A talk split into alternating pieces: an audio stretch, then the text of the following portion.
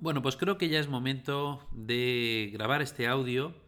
Eh, los modelos meteorológicos, los tres principales modelos meteorológicos con los que trabajamos en Meteo Vigo, modelo americano, modelo canadiense y modelo europeo,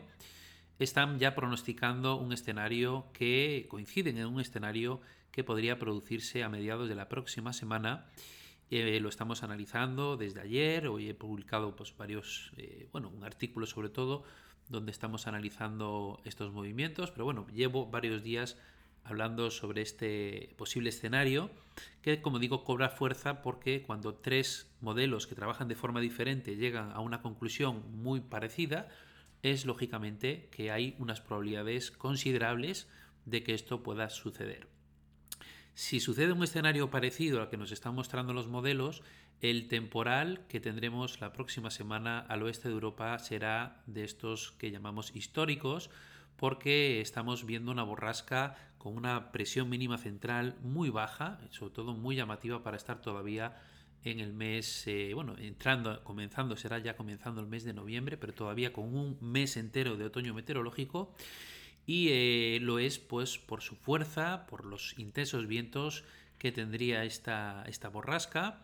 Y eh, bueno, el titular pone ciclón extratropical. Eh, bueno, recordar que un ciclón extratropical es simplemente una borrasca o, o ciclón de latitudes medias, también lo podemos llamar, eh, y es una forma de referirnos a un ciclón que no es tropical, que no se mueve por latitudes tropicales, por eso decimos ciclón extratropical. Es, digamos, una borrasca. Ese nombre no es ni sensacionalista, es un nombre técnico, es un nombre propio de la jerga meteorológica. Lo que pasa es que en ocasiones, pues bueno, se utilizan en contextos que, pues, que pueden llevar a confusión o, vamos a dejarlo así, en confusión. Eh, lo que estamos viendo quiero ponerle este titular de ciclón extratropical, he querido ponérselo porque no estamos hablando de una borrasca más, ¿vale? Entonces quiero un poco también pues que se vea que estamos hablando de un evento pues muy particular que si se llega a producir, como digo, pues tendrá un alto impacto en forma de oleaje, de vientos, de precipitaciones. Y bueno, pues eh, lo que voy a hacer en este artículo es eh, pues enseñaros mapas que los modelos meteorológicos nos están dibujando en estos momentos y para que veas pues el alcance que podría tener este ciclón. Comenzamos hoy ya un seguimiento diario a lo que los modelos meteorológicos nos vayan dibujando en los próximos días para ver sobre todo si esta, este ciclón, esta borrasca, eh, puede llegar a afectar de una forma importante a nuestro país. Ya os adelanto que si se cumple o se aproxima por lo menos al escenario que están viendo cualquiera de los modelos, eh, los efectos se van a dejar sentir en nuestro país porque hablamos de una borrasca muy extensa. Si la colocásemos ahora mismo, según la mayoría de escenarios en el centro de Europa, abarcaría prácticamente pues, casi todo o prácticamente todo el continente, para que os hagáis una idea del tamaño de esta borrasca. Y como digo, de momento estamos comenzando un seguimiento y faltan todavía muchos días y los modelos pues tienen que ir ajustando sus cálculos y esto puede cambiar, puede cambiar a menos, puede cambiar a igual, o, sea, puede cambiar a más o puede quedarse igual. Pero, como digo,